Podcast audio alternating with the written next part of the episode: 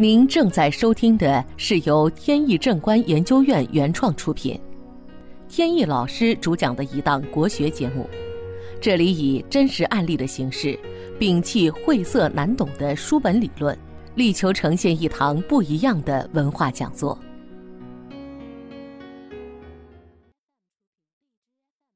好，节目开始以前呢，还是解答网友们的一个疑问。就是有网友提出呢，说算命的方法呢有很多，往往呢这个命理师用的方法还各自都不一样。那么这些方法是不是结果都一样呢？还是每一种方法有一些侧重？那这个问题呢，其实还是很有意义的。在教科书上呢，没有这方面的理论说。哪一种方法就适合看什么事儿？但是经过长期实践呢，会发现有一些方法和工具呢，看某些事情准，看其他事情呢就准确度一般。就凭我个人的经验来看，比如说看手相，那么手相呢看事业和健康比较准，而且这个呢是看一生的。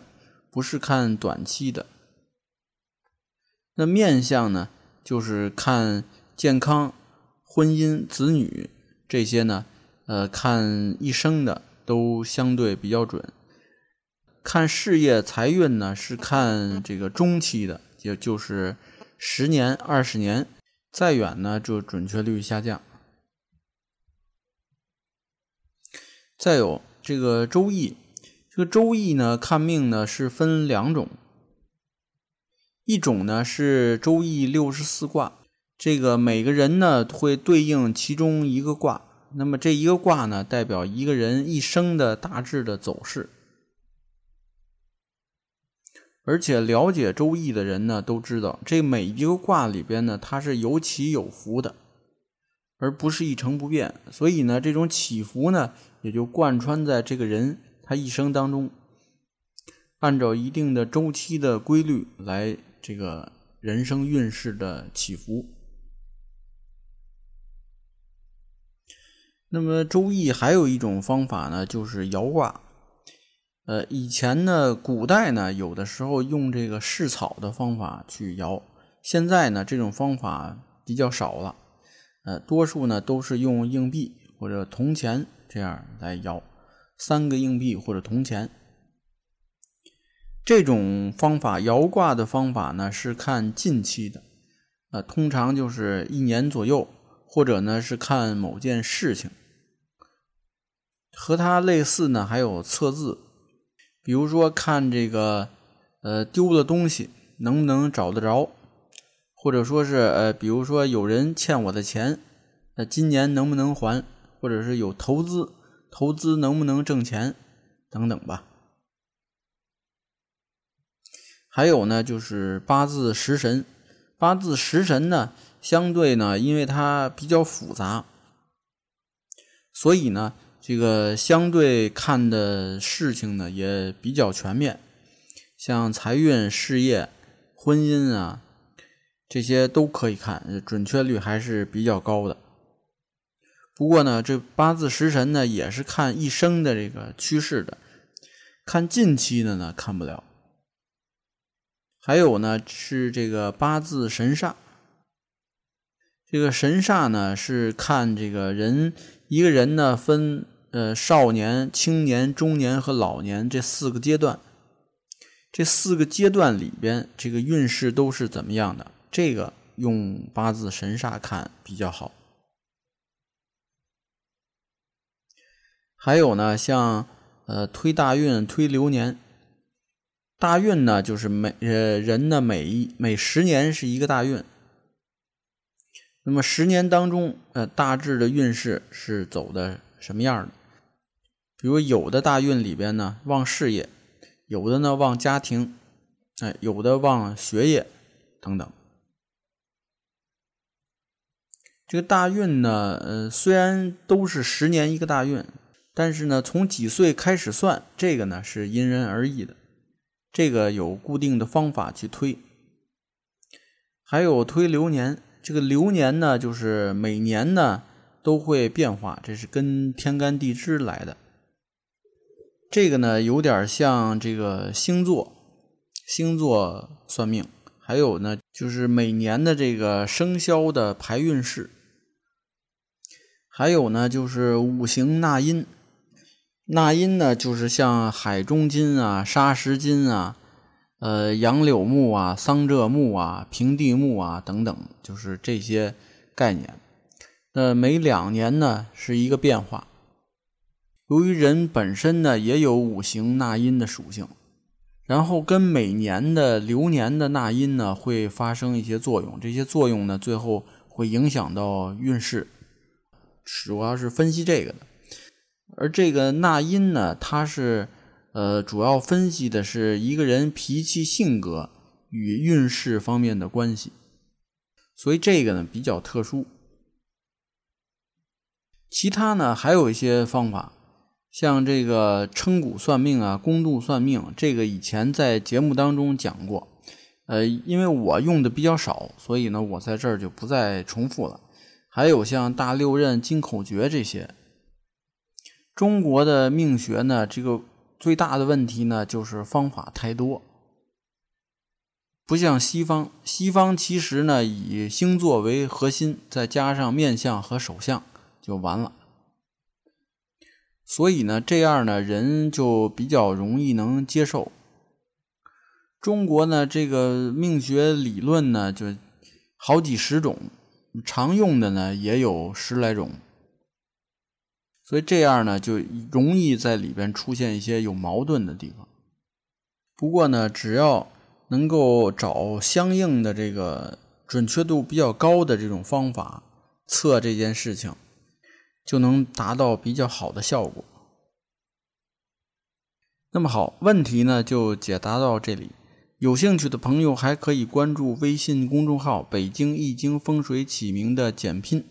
也就是首字母上面有很多风水和命理方面的文章跟大家分享。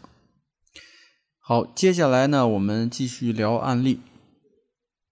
前不久呢，一位年轻的女士来找我，她有一个上小学的女儿，最近这一年左右吧，就是为了这个女儿的这个身体健康呢，就不停的进出医院，各大医院呢也都跑遍了。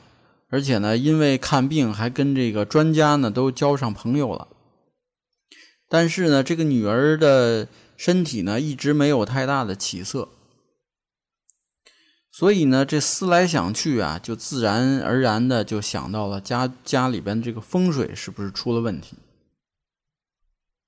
因为呢，这个在一年以前呢，这个买的新房子搬进了新家。以前住旧房子的时候呢，这个身体还一直不错，有时候呢得点小病，大多是这个伤风感冒啊这些事情。结果呢，从一年多以前搬到这个新的房子以后，这个孩子呢这个病就不断。开始以为呢是不是家里边这个装修有问题。但是呢，这个家里边还没有太大的装修，因为买的呢是二手房。这个二手房呢，以前的装修呢都是豪华装修，呃，搬进来以后呢，就简单的换了一些家具。开始以为呢，是不是这个家具有甲醛等等什么事情，然后请人来检测，发现没问题，家里边的空气质量都是合格的，所以呢，就来找到我。他来以前呢，我就嘱咐他说：“你要准备一张准确的这个户型图来。”所以呢，他呢就呃专门很认真的画了一张这个家中的户型图，而且呢还对这个房屋的朝向进行了仔细的测量。他这个房子呢是两室一厅，呃，户型面积比较大，有一百四十多平米。呃，两间卧室，一大一小。这个卧室站的位置呢，是八卦的巽、离、坤三个位置上。主卧室呢，主要在巽位上；小卧室呢，在坤位上。房屋呢是坐北朝南的，大门开的位置呢在正北的坎位上。拿到图一看呢，觉得这个房屋的户型格局呢没有什么大的不妥。我就问孩子是睡哪个房间，他说是那个主卧室。那么这个就有问题了。对照悬空飞星的排盘，能看出这个女儿的睡床呢，呃，现在安放的位置呢是靠东边。这个孩子他本身的命格属性和这个房屋的这个位置的属性呢，形成了二五祖星的叠加，也就是整个屋子当中，呃，最重的这个病符星的位置就在这儿。房门呢开在西北，这个呢同样也是纳的二五祖星，所以呢这间房子就是一个病气房。而且孩子呢住进来，恰恰是病气最重的。如果是他夫妻二人来住，虽然也有病气，但是呢结果要好得多。这就难怪呢，孩子一直这个生病不好。然后我问呢，说为什么让女儿睡主卧室？他说呢，女儿要求的，一搬进来就非要睡这个房子。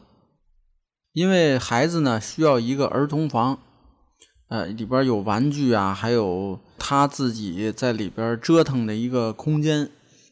而我们夫妻两个人呢，就是晚上睡个觉，所以这个屋子大小是无所谓的，所以就把大屋子让他住了。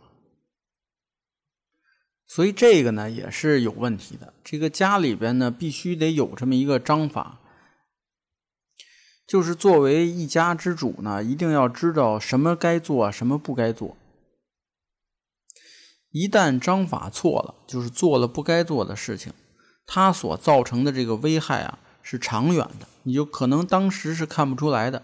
一旦这个危害表现出来呢，很难去化解。所以呢，一家之主一定要住正房，要住大房，要住主卧室。而且就他的这个居室来看，他那个次卧室呢还有文昌星飞临，有利于孩子的学业和这个身心健康。而主卧室呢化解病符星呢也有办法，方法也不难，就是将这个床头呢原来是朝东的，现在呢变成朝西。房门呢有病符星，那么可以挂一个铜钟。